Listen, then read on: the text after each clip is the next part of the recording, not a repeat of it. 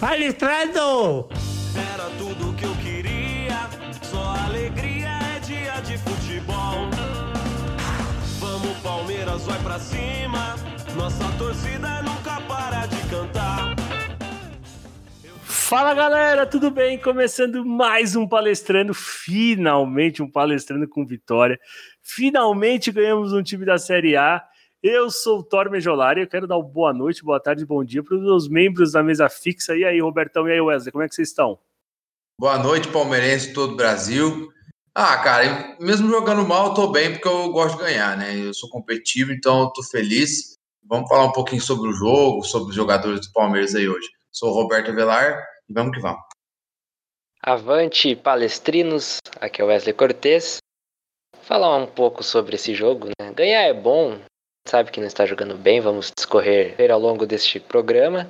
Sobre a atuação com vitória, sempre bom, três pontos fora de casa, porém com uma atuação, mais uma, né? Atuação pífia. Vocês inverteram a ordem agora, vocês quase me mataram do coração. Falei, o que será que aconteceu com essa que ele entrou primeiro com Avante Palestrinos? Bom, dá um bom dia, boa tarde, boa noite para os meus membros da mesa rotativa. Tudo bem, Thales? Como é que você tá? E Rafa, seja bem-vindo. Espero que você esteja bem. Você que nos deixou aí por um programa por conta de uma crise renal, e a gente sabe que dói pra caramba. Fala pessoal, aqui é o Thales, feliz de estar aqui com vocês de novo e principalmente depois da vitória, né? O desempenho não anima muito, mas pelo menos saímos de lá com os três pontos. É, e aí, Thor, bom, bom tá, bom tá de volta, sem dores, graças a Deus, e boa noite aí também pessoal da, da bancada, pessoal que ouve a gente aí. E infelizmente não, não é da melhor maneira possível, né? O que a gente queria comentar aqui seria outra coisa, né? Que o time estivesse bem, ganhando, mas vamos lá, né? Vamos, vamos para cima e ver o que tem para esse futuro aí do Palmeiras. Mauricião, solta a vinheta que vamos falar sobre a incrível e pouco acreditada vitória do Palmeiras sobre o Atlético Paranaense.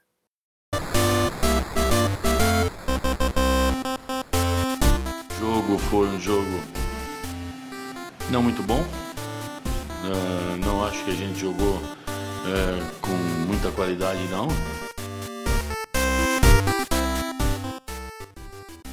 Bom, vamos falar sobre Palmeiras e Atlético Paranaense.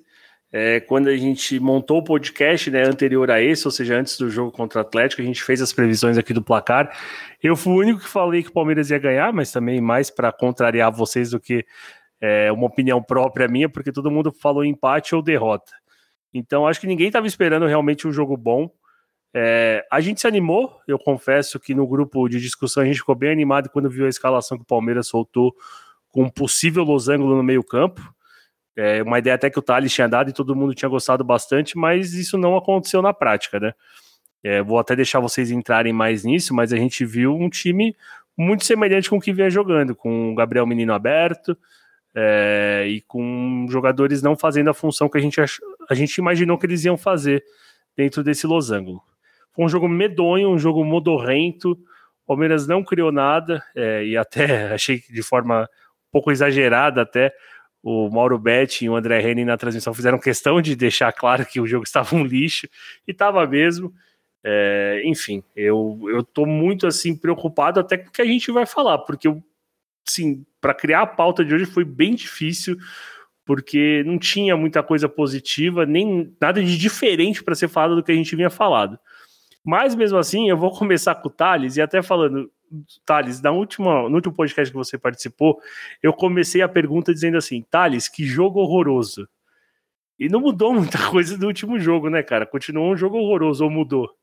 É, realmente, a qualidade dos últimos jogos tem sido para não falar terrível, né, mas bem, bem para baixo, assim. E ontem mesmo a gente não tomando muito susto, como é o de praxe, a defesa do Palmeiras é bem segura.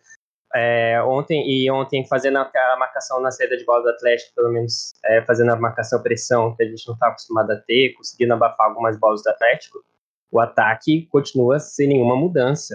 É, é, gente, como você comentou, até gostei da escalação, pensei que o Palmeiras ia entrar com o Losango, que a gente tinha comentado no último episódio, mas infelizmente ele manteve a mesma formação, com o Menino e o Rony abertos, e o Patrick de Paulo e o Bruno Henrique na dupla de volantes. Aí o Luxo, o Luxo ainda falou que o menino foi para ajudar na marcação do lado direito ali com o Marcos Rocha, mas para mim não faz nenhum sentido tirar ele do, do meio. E o principal problema do time ontem, como sempre, é que ele continua sem nenhuma ideia, é, nenhuma ideia de como atacar, como conseguir sair para o jogo sem recorrer ao chutão. Ontem, por exemplo, é, não teve nenhuma das ideias que a gente tinha comentado na primeira partida pós-pandemia. O Everton ou o Patrick de Paula no meio dos zagueiros para ajudar na saída, não existiu isso. Fica sempre aquela troca de passe entre os zagueiros laterais, o Patrick ontem que, e, o, e o Bruno Henrique sempre girando para trás. E a maioria das vezes a jogada acaba com o Everton, que ontem, para ter uma ideia, ele foi o quinto jogador do Palmeiras com mais tentativas de passes e foi o líder em lançamentos, com 24 no total, um número muito alto sendo uma jogada que não é uma jogada planejada muitas vezes, né? De pegar sempre. Ontem teve muitos chutões realmente para sair lá de trás. E o time vem provando que essa é a principal dificuldade dele. O Palmeiras consegue ser o pior time do Campeonato Brasileiro com só dois chutes no gol entre os 20 clubes da, da divisão. E se a gente for lembrar, só marcou um gol nas últimas seis partidas. No máximo um gol. Ele não marca dois gols em um jogo há seis jogos. E, para variar, nosso ataque não conseguindo organizar, montar direito. A gente só fez três gols no campeonato através de dois de bola parada, o Gustavo Gomes contra o Goiás, e ontem o gol que saiu do lateral do Diogo, e um de uma roubada de bola contra o Fluminense. Ou seja, o desempenho do time continua muito aquém do desejável e sem uma evolução aparente. Robertão, pegando até o gancho que o Thales falou sobre o Everton chutar muita bola, é, lançar muita bola, ser o principal ponto de desafogo do Palmeiras na saída de bola, é, se a gente olhar principalmente os jogos pós-pandemia, é, um ponto positivo que a gente podia destacar era a meninada. Né, tanto o Gabriel Menino e principalmente o Patrick de Paula jogando muito bem. Mas se a gente analisar as duas últimas partidas, eu, por gostar muito do Patrick de Paula, presto muita atenção nele. Eu tenho percebido que ele não tem mais acelerado a jogada. Por exemplo, o Atlético Paranaense foi para cima, tentou, tentou fazer o gol, o Palmeiras retoma a bola. E aí, eu até entenderia se ele tentasse lançar o Rony, porque tá num contra-ataque, o que ele faz? Ele pisa, né? Espera toda a linha do, do Atlético Paranaense, no caso do jogo de ontem, voltar, e aí volta pro, pro Everton, pro Everton dar o estourão, ou fazer o lançamento, como o Thales falou. E o Gabriel Menino, né? A gente já falou isso em alguns outros episódios, e tem que falar disso de novo, jogando completamente fora de posição. Queria entender, sobre na sua visão, você consegue entender o porquê que o Patrick de Paula tem feito isso, e você teme pelo futuro dessa menina nada, porque assim como o time, e eu acho que eles são um mero reflexo do time, eles parecem estar evoluindo. Se bem que pela idade a gente também sabe que as oscilações são normais. Thor, eu acho que no momento, creio eu que seja mais por uma, uma oscilação natural, né, da idade, igual você falou, aliado a um mau momento de outros jogadores, né, um momento técnico e tático de outros jogadores do elenco que acaba prejudicando, né, e o futebol de quem tá em volta, né. É, vou falar, começar pelo Patrick de Paula, na minha opinião, ele tem dado menos passe para frente, porque também, como você falou, ah, demora um pouquinho, mas será que tá, tá tendo opção para ele? O pessoal tá se movimentando? Ou a única opção que tá tendo é o lançamento e ele não quer dar o lançamento, sabe? Porque é, às vezes andou tomando bronca, porque tá, tá com excesso de lançamento, e lançamento a gente sabe que a conclusão dele, se assertivo, é um pouco mais complicado. É, do Gabriel Menino, acho que o Thales já falou, você já falou, tá jogando na posição errada, não é meia aberto, não é ponto ponta e inclusive ele ali, além de não conseguir desempenhar o papel principal dele, tático, ele acaba querendo ou não ocupando o lugar que o Marcos Rocha faz tão bem, que né, que é jogar aberto ali, quase de um quase igual um ponta direito, né? O Marcos Rocha nos últimos jogos tem sido mais tímido do que foi, por exemplo, no Campeonato Paulista, né? Então, só isso já olha como uma posição errada já influencia pelo menos mais um jogador. É, aí, beleza, voltar no Patrick agora. Aí ele volta pro Wever. Aí o Wever dá o balão. Só tem essa saída do Verbo, não tem outra opção, só tem o passe pro Patrick de Paula no meio. Passa 10, 15, 20 minutos de jogo, já bem com uma análise pré-estabelecida do Palmeiras. Hoje em dia todo mundo analisa jogo. Aí os caras continuam fazendo só a mesma coisa, na hora que o Everton pega a bola, marca os dois zagueiros, grudam no Patrick de Paula, acabou a saída de bola. Ele é obrigado a dar balão. Não tem o que fazer, entendeu? E aí é complicado, porque nós temos vários jogadores vivendo uma fase técnica ruim desde setembro do ano passado, há quase um ano, né? Setembro, outubro do ano passado, que o time vem é, oscilando, decaindo, não sei qual é a melhor, qual é o melhor adjetivo para usar no momento. E assim, cara, eu vou querer falar de um geral agora. Eu acho que o Palmeiras, o Luxemburgo, acho que devia, a gente devia ser um pouco humilde, é, a comissão, torcida também e diretoria. E vou, pô, vamos dar um passo para trás, sabe? Vamos reconhecer que nosso time está num momento ruim, limitado tecnicamente. Eu acho que tinha que, já que tem uma defesa tão forte, vamos reagir, mas vamos aprender a reagir pelo chão, com passe apoiado. Vamos aprender a jogar de jeito, porque eu acho que, infelizmente, nessa ideia que o Luxemburgo está tentando implantar, ele não está conseguindo. O time tem oscilado muito e só ganha volume de jogo depois que faz cinco trocas, depois dos 20, 25 minutos do segundo tempo. E aí você fica com um tempo hábil para poder arrumar alguma coisa no jogo pequeno, né? Para poder fazer um entrosamento ali de 20 minutos demora, né? É, fica montando e desmontando meio campo a cada jogo, a cada tempo, a cada meio tempo, e aí não tem tempo para treinar, porque teve o contexto da pandemia, então você treina, no outro dia você tem que fazer regenerativo, enfim, se bem que hoje em dia há métodos de regeneração até com trabalhos táticos em campo, né? Aí vai da comissão bolar isso junto com preparação física, fisiologia, enfim. Bom, é o que eu tenho para falar dessa, desse jogo de ontem, é isso aí, mas espero que a mulher molecada não. não que, que a torcida tenha paciência com a molecada. Porque eu acho que a culpa ainda não é deles e eles não estão evoluindo. Eu acho que o contexto está fazendo com que eles não consigam produzir o que eles podem produzir. Wesley, o Roberto em vários momentos comentou sobre alguns jogadores estarem tecnicamente abaixo do, do esperado e estão rendendo muito pouco. E eu concordo com ele. Tanto é que eu separei aqui três jogadores, não quer dizer que eu estou falando mal necessariamente desses três jogadores, mas acho que eles explicitam alguma coisa que está acontecendo com o Palmeiras. E o primeiro jogador que eu queria destacar é o Bruno Henrique, que jogou 83 minutos e terminou o jogo com zero cortes, ou seja, ele não cortou nenhuma bola,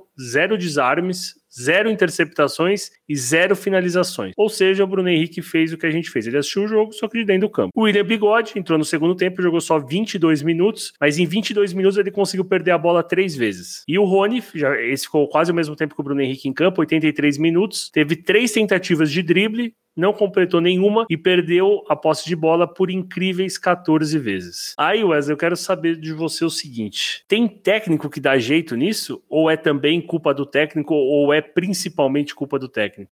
Olha, é, Thor, a gente acaba sendo repetitivo nesse podcast, a gente pede até desculpa para os ouvintes, mas não tem o que falar. A culpa maior é do técnico, é do trabalho que está sendo feito. Eu vou contextualizar esses três aí que você pegou. O Bruno Henrique me desculpa, né? É aquele jogador que já chegou o fim de ciclo dele no Palmeiras. Agradeço muito por 2018, fez um grande campeonato, foi o capitão do Deca, mas não dá mais, não tem mais condições de jogar no Palmeiras.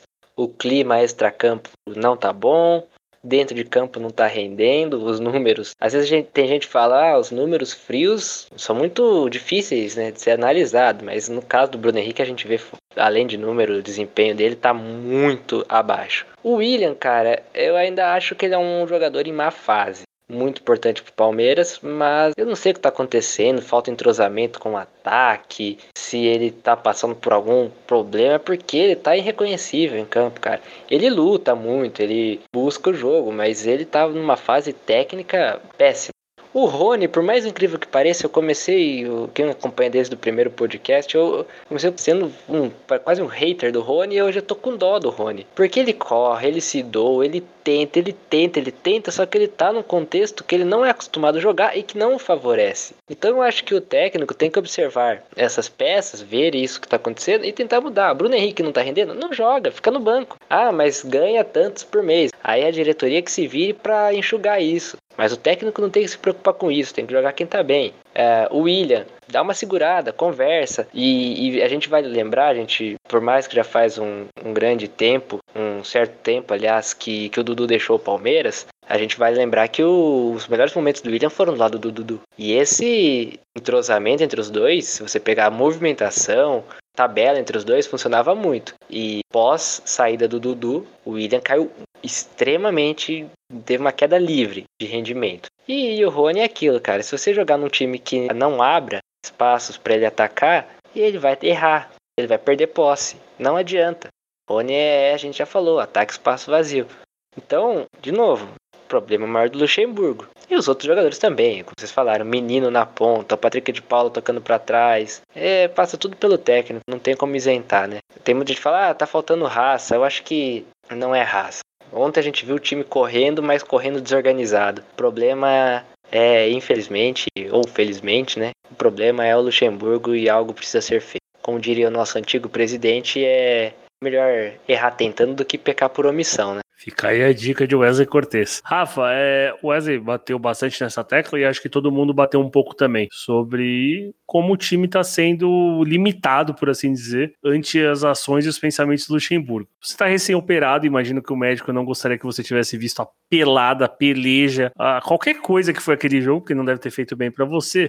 Às vezes assim eu te pergunto, sobre a sua ótica, sobre o seu olhar de especialista. Tem futuro para o Luxo ou quanto antes a gente trocar, quanto antes cada um buscar o seu lugar, é melhor para os dois, inclusive? É complicado, tá? É, com certeza, se meu médico soubesse que o jogo seria da maneira que foi ontem, aí ele teria me recomendado uns calmantes aí para eu dormir antes do jogo. Mas enfim, Vamos lá, é difícil manter a sanidade né, mental e principalmente a raiva vendo esses jogos do Palmeiras. Mas, como todo mundo sabe, eu nunca fui muito entusiasta do Lucha nessa volta agora. Não, não falo do passado dele, porque também não tenho o que falar. Aí, quando ele chega agora em 2020, eu, eu, tive a sensação de que 2020 ia ser um ano perdido. Não vejo futuro hoje para ele nesse trabalho atual. O Lucha deu mostra suficiente, já que não sabe o que tá fazendo. É sempre um jogo de tentativa e erro. Provavelmente no próximo jogo, o, o Rafael Veiga vai ser titular, porque ele fez o gol nesse jogo e é assim que funciona. Ele coloca um cara, o cara faz alguma coisa boa, no outro jogo ele é titular. E aí ele vai mal, e aí o reserva dele entra de titular. Enfim, é muito claro que dá para perceber que o treinamento que ele passa, se é que passa, não, não surte efeito em campo. O time, quando tem a bola no, no pé, é um, é um, terror, é um terror absoluto o Palmeiras com a bola no pé. E não, não tem muito o que falar de falta de vontade, foi o que o Wesley comentou. É, tirando algumas exceções ali, né? Scarpa, Lucas Lima, são as preguiça mesmo, o, a grande maioria dos jogadores corre bastante, se dedica e vê que os caras põem o pé em dividida e não, não afina, não, mas o buraco do Palmeiras é muito mais fundo do que, do que simplesmente correr, é, vontade. Um outro ponto que, que me irrita bastante é a insistência em alguns jogadores, o, o Lucha é teimoso demais, Bruno Henrique, Lucas Lima, Veiga, Scarpa, esses caras não têm mais condições de jogar no Palmeiras. Eu tenho para mim que o Lucha vem fazendo o pior trabalho no Palmeiras desde 2015. Desde aí que da era que a gente começou a voltar a figurar no, no topo, é o pior trabalho de um técnico é esse do Lucha. Eu não consigo entender como ele ainda não foi demitido. Os outros técnicos foram demitidos por muito menos. E a esperança, assim, que eu tenho, você perguntou de esperança, eu tenho a esperança que dois, três jogos aí ele seja demitido e que a diretoria, enfim, pense num planejamento do que pensa pro futebol do clube e, contrate alguém que consiga usar esse resto de temporada para avaliar o elenco, projetar a próxima temporada, fazer uma boa pré-temporada, mas aí já vem o outro problema que é o Gagliotti. Além dele não saber absolutamente nada de futebol, é, ele se mostrou totalmente perdido quando ele não conseguiu contratar o São Paulo, tanto que ele enxergou que para fazer o Palmeiras jogar bem de maneira propositiva, a, a, a melhor opção era o Lucha. É, além de ser extremamente frouxo, eu não, não consigo ver ele pensando num, num, técnico que vai fazer o Palmeiras funcionar. Tipo, ah, vamos jogar de maneira propositiva. Vai trazer um técnico, um Osório, um Heinz, o Heinz, o, Gareca, enfim, quem quer que seja. Ó, você vai ter essa temporada para avaliar, ver quem, que jogador que corresponde, que jogador não. A gente vai pensar nas estratégias para fazer as transferências no próximo ano, enfim. E a gente vai jogar dessa maneira e contratar os jogadores para jogarem dessa maneira. Enfim, não, não vejo isso e não tenho muitas perspectivas de futuro, de melhora no futuro muito próximo, não, Vitor. É, torcedor palmeirense, depender de Rafael Silveira, são os ferrados. Mas eu assino embaixo, porque o futuro, e aí a gente até falou no podcast passado, o futuro é sombrio e o pior jogo é sempre o próximo. Bom, vamos falar então sobre uma questão que eu gostaria de trazer, vou até pedir para o Maurício soltar a vinhetinha, que é para a gente falar então de uma possível lista de saída de jogadores do Palmeiras.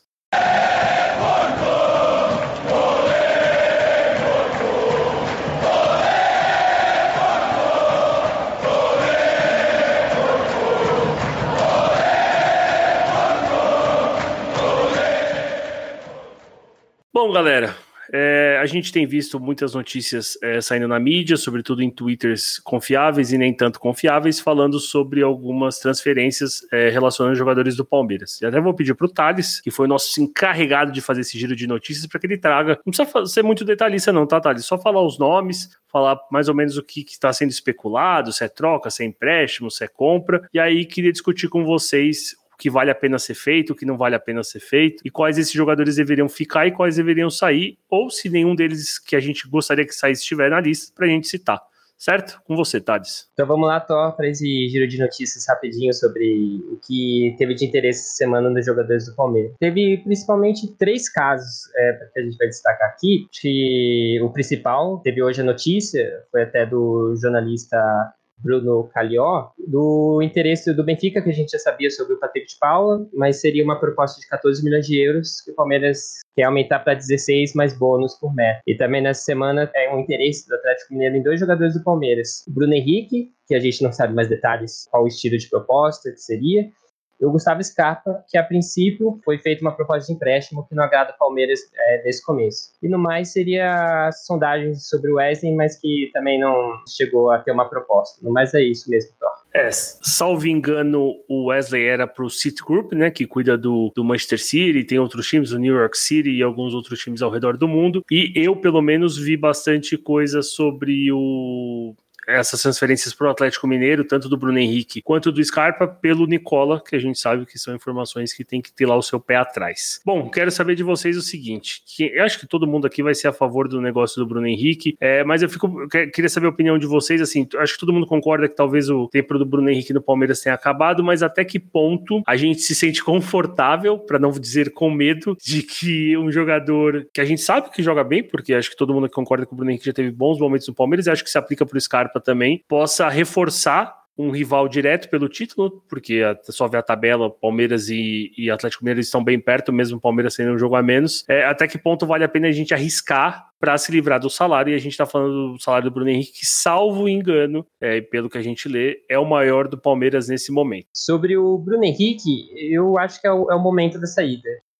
Mesmo sendo do Atlético, primeiro que eu acho que ele não combina tanto do jogo do Atlético assim, de ser mais de posse, mas a gente sabe que o São Paulo consegue fazer a evolução do jogador. Mas como o Wesley já disse, a história do Bruno Henrique do Palmeiras já devia ter chegado ao fim, quando teve a proposta até no começo do ano passado, seis estrangeiros, o Palmeiras, digamos, perdeu essa oportunidade de encerrar esse ciclo de uma forma vitoriosa, tinha acabado de ser campeão brasileiro, era uma chance de ganhar dinheiro com ele ainda. E agora a gente tem o Bruno Henrique, que não tá rendendo, bem longe disso e com, como você mesmo disse, com o maior salário do Palmeiras. E outra, mesmo que o Bruno Henrique voltasse a ser aquele Bruno Henrique que a gente viu em 2018 de chegada, fazendo muitos gols, mesmo assim, é, não é um jogador de um milhão por mês. Então, essa super avaliação que a gente pode dizer assim que o Palmeiras faz nos seus jogadores em relação ao salário. É, é uma, boa forma, mesmo indo para o Atlético, uma boa forma de encerrar esse ciclo do Bruno Henrique no Palmeiras hoje. É, e uma coisa que tem me deixado menos preocupado é porque a gente sempre fica com essa dúvida, né? Ah, o Luxemburgo não está fazendo um bom trabalho, então não dá para avaliar 100% se o jogador está rendendo ou não, ou se é culpa do esquema tático. Só que aí a gente viu o Carlos Eduardo jogando ontem e viu que continua a mesma tristeza que era no Palmeiras. O Johan, eu assisti o jogo do Galo com contra o Botafogo, era o mais odiado por, pela torcida do Galo, até entrou lá no. que a Globo agora tá com o momento do internauta, e o assunto do momento era Johan, quando vai sair? Que a torcida do Atlético tá brava com o Johan. Então parece, realmente parece que os jogadores que o Palmeiras contrata são super avaliados, e aí a gente acaba fazendo contratações erradas. Então, me deixa um pouco menos com cagaço, com menos cagaço, essa é a palavra, falando belo português, que Bruno Henrique e Scarpa vão para o Atlético Mineiro e possam desempenhar. O Scarpa até teve um, um presente mais recente, né? Um, um futebol apresentado no, no, no, mais recentemente de boa qualidade. Acho que o Bruno Henrique realmente já faz um tempinho, e como o, o Thales falou, não se encaixa tanto no estilo do Sampaoli. Mas aí eu pergunto para vocês.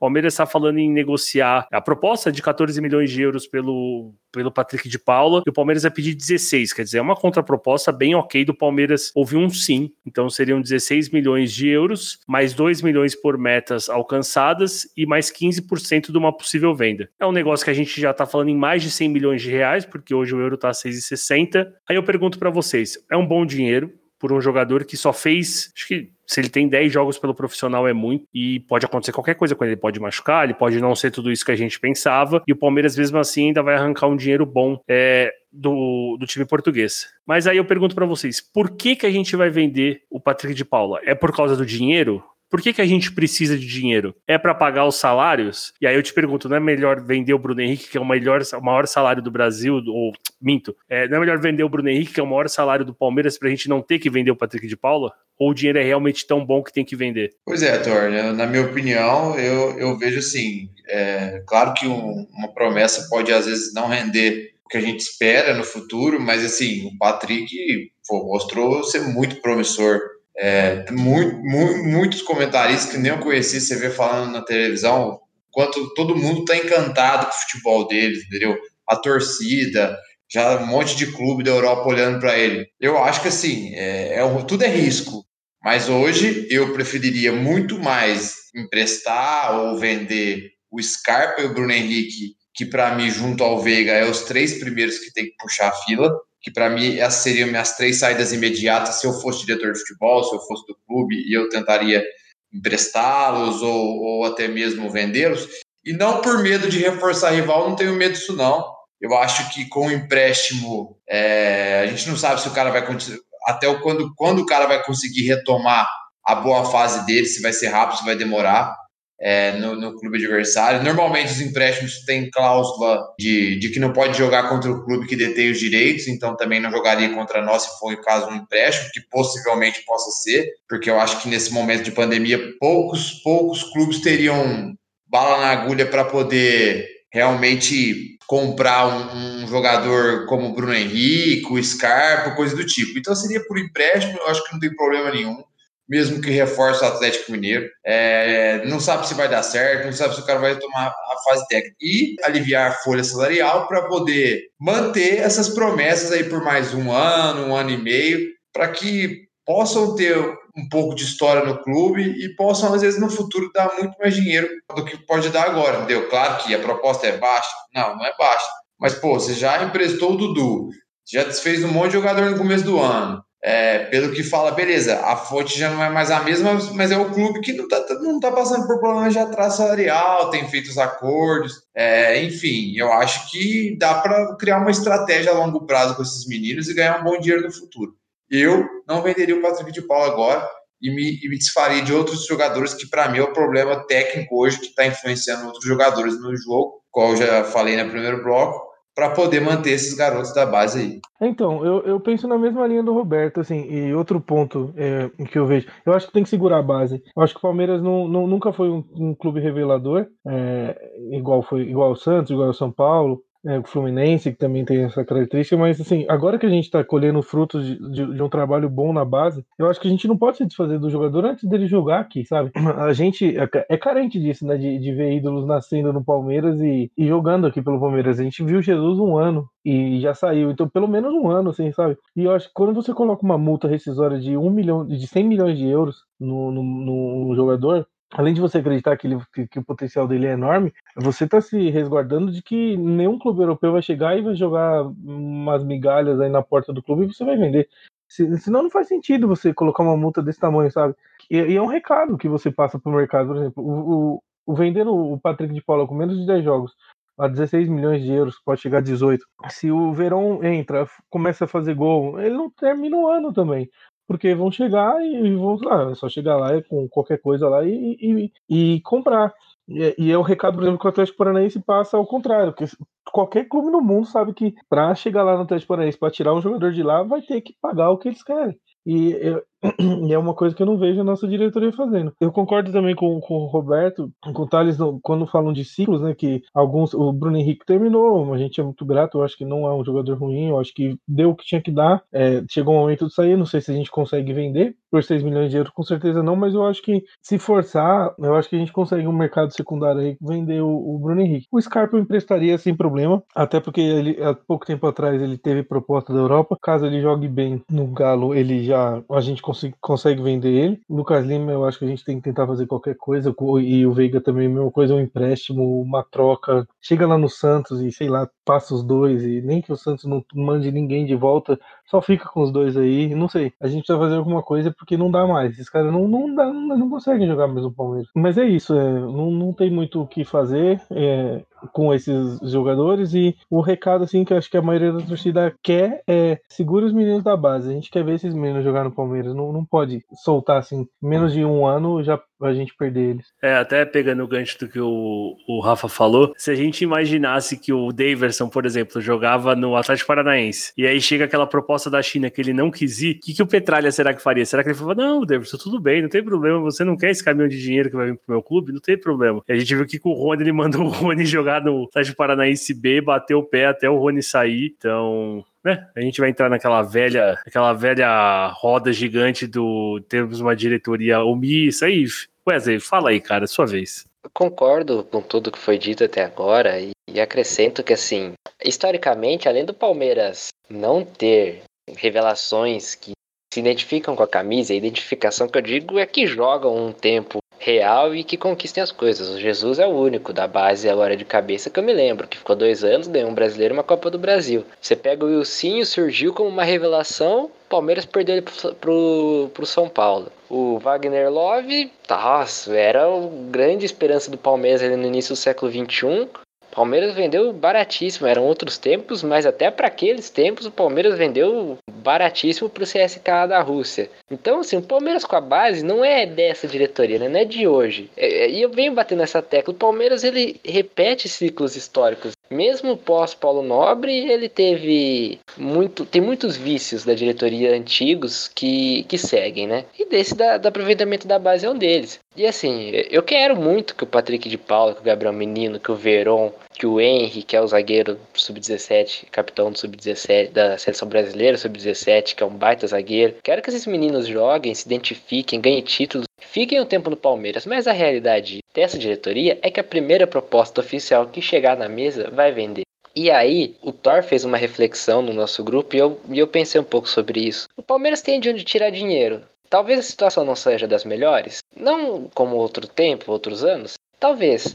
Mas o time que paga, o que paga para Lucas Lee, para Bruno Henrique, para Scarpa, sabe? É, 28 milhões no Rony, tem, tem de onde tirar dinheiro, tem, tem uma fonte lá, então dá para segurar os meninos mais um, dois anos. A gente sabe mais do que isso no futebol brasileiro é impossível. O Neymar ficou cinco anos no Santos, mas era um, foi uma coisa, um modelo único ali. Então a gente tem que, a diretoria tem que se planejar, mas a grande realidade é, se hoje chega uma, uma proposta para Bruno Henrique e para Patrick de Paula, se chegar uma proposta entre Bruno, Bruno Henrique e Patrick de Paula, a diretoria vai vender o Patrick de Paula, porque o preço obviamente vai ser maior. Então, é até triste pensar um pouco nisso, como a gente fala, nosso futuro é sombrio e as próximas diretorias que tendem a assumir o clube não vão fugir muito desse. Então, aproveitar enquanto os meninos estão aqui e torcer para que façam um bom ano, porque não vamos ter mais jogadores com mais de 200, 300 jogos na camisa do Palmeiras que venham da base. Bizarro isso, né, Thales? Pensando no que o Wesley acabou de falar. Eu lembro quando o Wilsinho surgiu, nossa, era uma febre, porque o Wilsinho, Wagner Love foi a mesma coisa, bem que o Wagner Love teve sim, uma carreira bem sólida no Palmeiras, é, né, subiu com o Palmeiras da Série B, enfim. Mas a gente tem esse amor para dar pra molecada que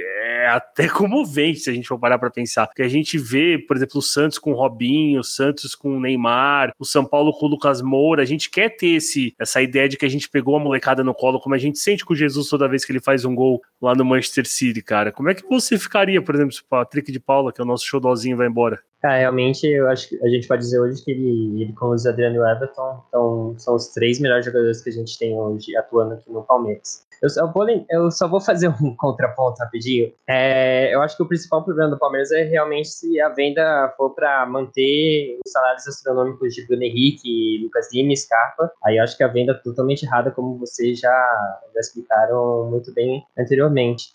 Só quero fazer o contraponto, que hoje eu acho que a situação é um pouquinho diferente do que nos anos 60.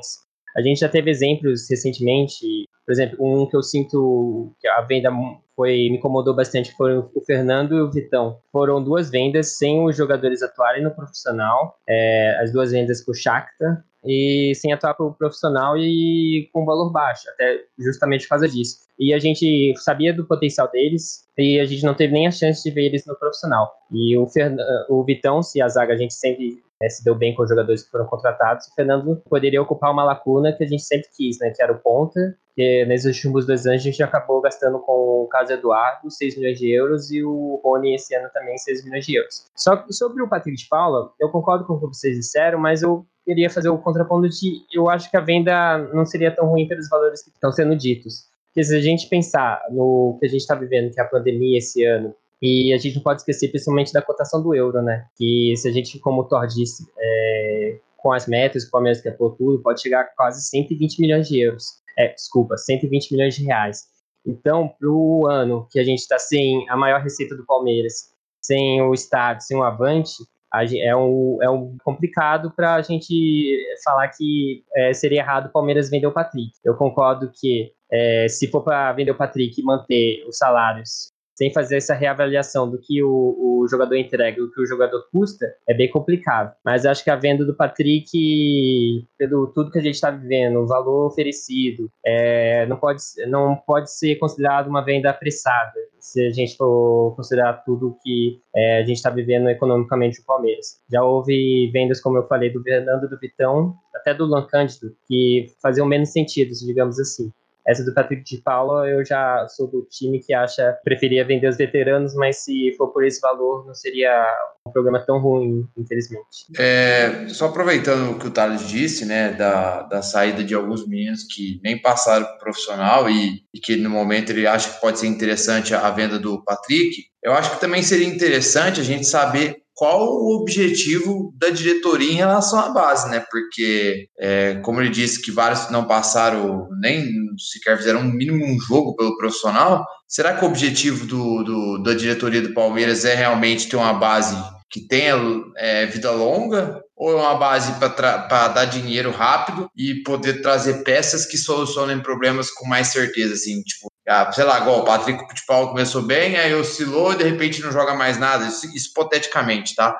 E aí perdeu a chance de vender ele, e, ah, então é sempre melhor vender a base por um preço ali, ah, veio uma proposta boa, vende, vamos trazer um cara que soluciona problemas, e aí vai ter que fazer um processo mais longo, porque vai vender o Patrick, vai ter que emprestar o Bruno Henrique, o Scarpa e o Veiga, mas vai ter que trazer mais três caras um pouco mais velho, um pouco mais rodado, já para chegar e resolver o problema. Então, assim, acho que vai, a gente precisava saber qual o objetivo, né, os planos do Palmeiras, mas aparentemente esse diretoria não tem. Então fica, fica aí, fica essa dúvida no ar, entendeu? Do que, que é melhor. Na minha opinião, é melhor manter. Mas sem saber o objetivo, sem ter plano, sem ter planejamento, é complicado. E apenas fazendo uma comparação que talvez eu apanhe muito por fazê-la, mas é que eu me sinto na necessidade de fazer, é, pegando o que o, o Thales falou sobre vender a base para fazer a manutenção do Bruno Henrique, Ramires e companhia, é mal comparando a gente pegar, por exemplo, a reforma da Previdência, onde nem todos os privilégios foram abolidos, e a gente entende que a reforma talvez seja necessária, algumas pessoas entendem que ela seja necessária, mas talvez a gente não tenha feito tudo que a gente poderia fazer antes de pagar o pato, antes de pôr a reforma em prática. Enfim, momento é, crítica social foda, hashtag crítica social foda. Galera, vamos partir pro próximo tópico. Vou pedir até pro, pro Maurício soltar a vinhetinha pra gente falar sobre o jogo contra o Santos, porque se pode piorar, tem um clássico aí contra o Cuca e é aquele mantra, galera. O próximo jogo é sempre o pior.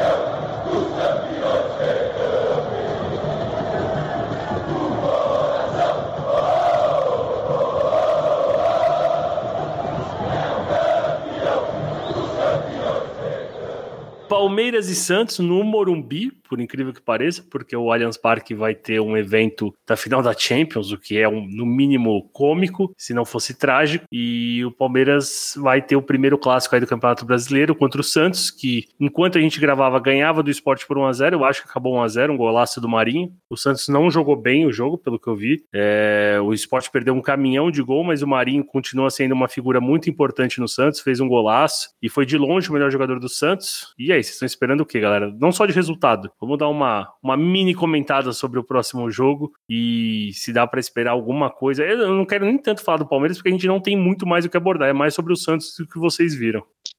Bom, Thor, é, o Santos é um time. É aquele time do Cuca, né?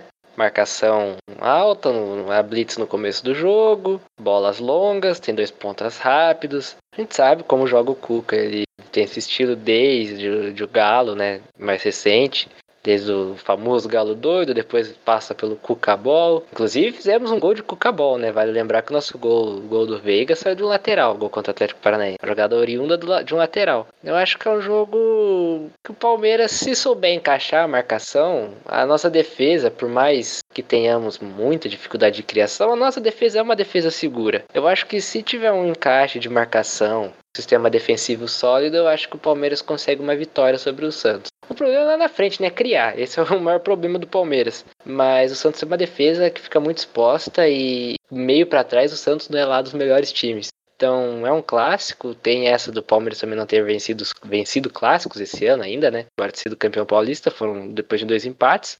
Mas eu acho que o Luxemburgo.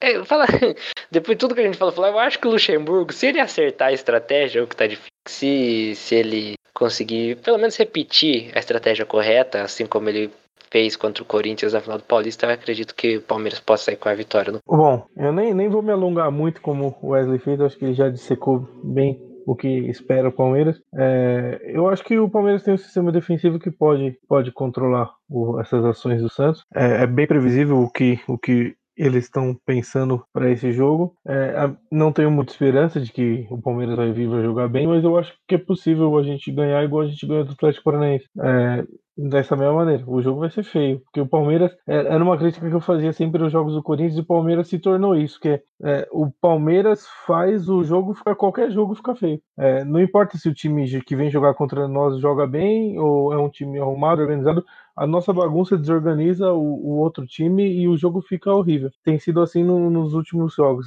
Enfim, eu acho que a gente é possível ganhar. O Santos não tem nada demais, a defesa é bem fraca e a gente pode perder no, do jeito que a gente tem tomado agora. Nossa defesa, embora seja boa, ela não, não ela comete falhas, que não aconteceu com, com o Felipão.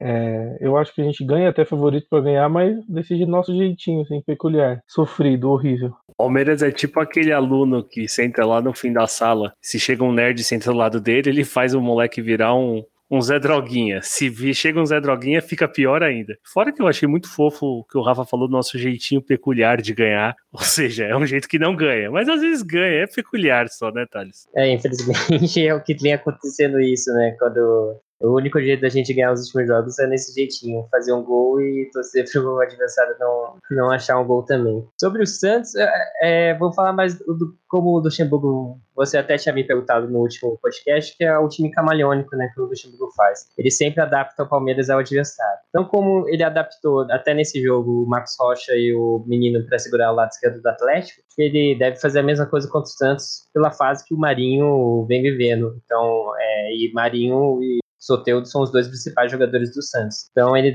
deve tentar fazer um time bem seguro, para não falar meio retrancado no começo da partida, principalmente, para tentar segurar esse, esse ataque do Santos pela, pelas pontas. Então, prevejo um joguinho bem, podemos dizer, parecido com esse do Atlético. Primeiro tempo, mais de especulação, e se ele achar algumas falhas no time do Santos, ele fazer aquelas alterações no segundo tempo para tentar buscar resultado, que é o que o Luxemburgo vem fazendo. É, fecha a casinha mais no primeiro tempo, vê o que acontece e tenta mudar o jogo com as cinco substituições, que eu acho que já acabou virando a muleta para ele, né? Que substituiu o time. Mas eu acredito que tem fé no nosso time, né?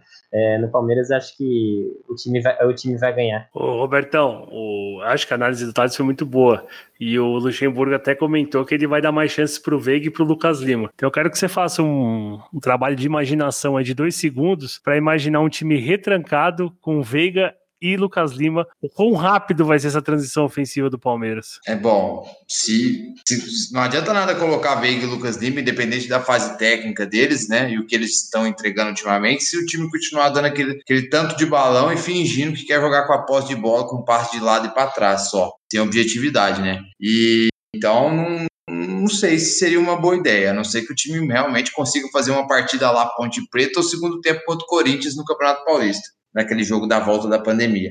Agora, o que eu acho que o Palmeiras tem que ficar ligado, que primeiro que podem falar o que for, o Cuca conhece futebol, conhece o Palmeiras e sabe quando o Palmeiras vive uma fase, né? Teve o Palmeiras duas passagens agora recentes e, e, e o Cuca não é bobo, ele sabe, ele, ele, ele sabe que o Palmeiras se jogar exposto, pode levar perigo com os pontos que ele tem, que é o Marinho Soteudo, né? Então, acho que o Palmeiras tem que ligar, ligar o alerta nesse sentido, de tomar um, um, cuidado de não tomar essa bola nas costas com esses dois pontos rápidos e habilidosos do Santos, que é onde eu acho que o Santos pode explorar bem a nossa defesa. Eu, se eu sou, se eu sou o Luxemburgo, eu, eu viria com um passo para trás, mais tranquilo, pra, porque é o jogo que o Santos vai querer. É o, é o que o Santos pode entregar no momento. O Santos não está com o time ainda é, pronto, né? Trocou de treinador agora, mas o Cuca, esperto, já está explorando um ponto forte que é o um contra um que o Santos tem desde o ano passado, que é onde o São Paulo explorava muito isso, né? Então ele meio que está aproveitando que o São Paulo tinha feito e que o, o último treinador, o português, o, esqueci o nome dele, depois vocês me lembram aí, acabou não fazendo tanto, né? Mudou um pouco o Gesualdo isso, acabou não fazendo tanto. Então, acho que esse, para mim, é, é a minha preocupação. Tomar a bola ali nas costas, num contra um e pegar a nossa defesa desguarnecida. Então, eu aproveito, eu sou, sou treinador do Palmeiras hoje, no momento técnico não bom que a gente vem vivendo, eu seria humilde, exploraria o nosso ponto forte defensivo e tentaria jogar de uma maneira mais reativa, até para o time ganhando confiança aos poucos, né? Ganhando jogos, somando ponto, a torcida ficando um pouco mais em paz. Mas assim, um reativo inteligente, né? Não um reativo na base só do balão. Tem hora que, beleza, lançamento barra balão é alternativa, ok. Mas, pô, tem que ter um jogo apoiado, tabela, né, triangulação para atacar rápido, vir um pivô, fazer achar o terceiro homem, enfim, vamos ver o que dá, mas na minha opinião, pelo bom momento defensivo do Palmeiras e pelo, e pelo forte um contra um do Santos, eu apostaria nesse jogo aí, vai, um a um, gol do Luiz Adriano. E se você gosta de futebol, né? Eu sei que você é palmeirense, mas se você gosta de futebol assim como eu, o Santos tem um canal de um torcedor que chama Felipe Noronha, o canal chama Eu Vim de Santos. Muito bom, muito legal. Ele é jornalista do site Grande Prêmio e ele fala muito sobre como o Santos vacila na bola aérea e como as costas do Felipe Jonathan podem ser um caminho interessante para qualquer adversário que enfrente o Santos. Então, pensando nisso, acho que a gente tem uma bola aérea muito legal, sobretudo no escanteio com o Gustavo Gomes, e acho que pode ser interessante para a gente marcar, e tenho certeza que o Gustavo Gomes vai ter o maior prazer em marcar um gol de cabeça. E lembrando que o Santos hoje, no jogo contra o Sport, estreou o goleiro novo, né, da base, não me lembro o nome do menino agora, foi bem, é, mas o Vladimir também tem história em fechar o gol contra o Palmeiras. Os únicos poucos jogos que ele vai bem quase sempre são contra o Palmeiras.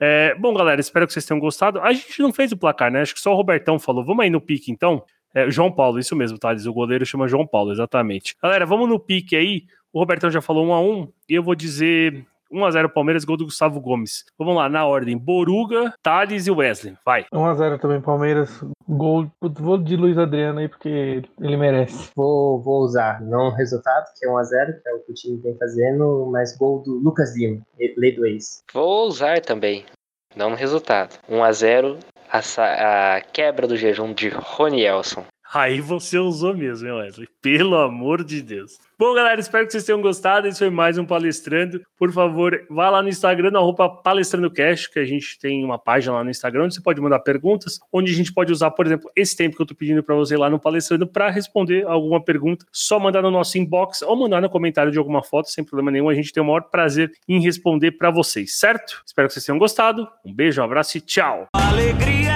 é dia de futebol. Palmeiras, vai pra cima. Nossa torcida nunca para de cantar. O- só fazendo um parênteses, o, eu namoro com a patroa vai fazer sete anos agora, né?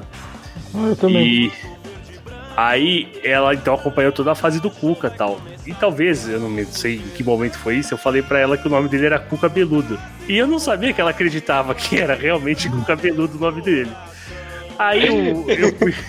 Eu fui num jogo que o Palmeiras perdeu e o Cuca tava pra ser mandado embora, eu tava feliz que o Cuca ia ser mandado embora. Forte, apareceu ele dando a entrevista lá, e apareceu lá o nome dele, Cuca, não sei o que, que eu esqueci o nome dele. Alex Ela virou e falou, É, é, Alex Stival. Ela, mas nego, não era Cuca Beludo? Aí eu falei, fala o nome dele devagar. Aí ela, Cuca. Meu Deus. Tipo,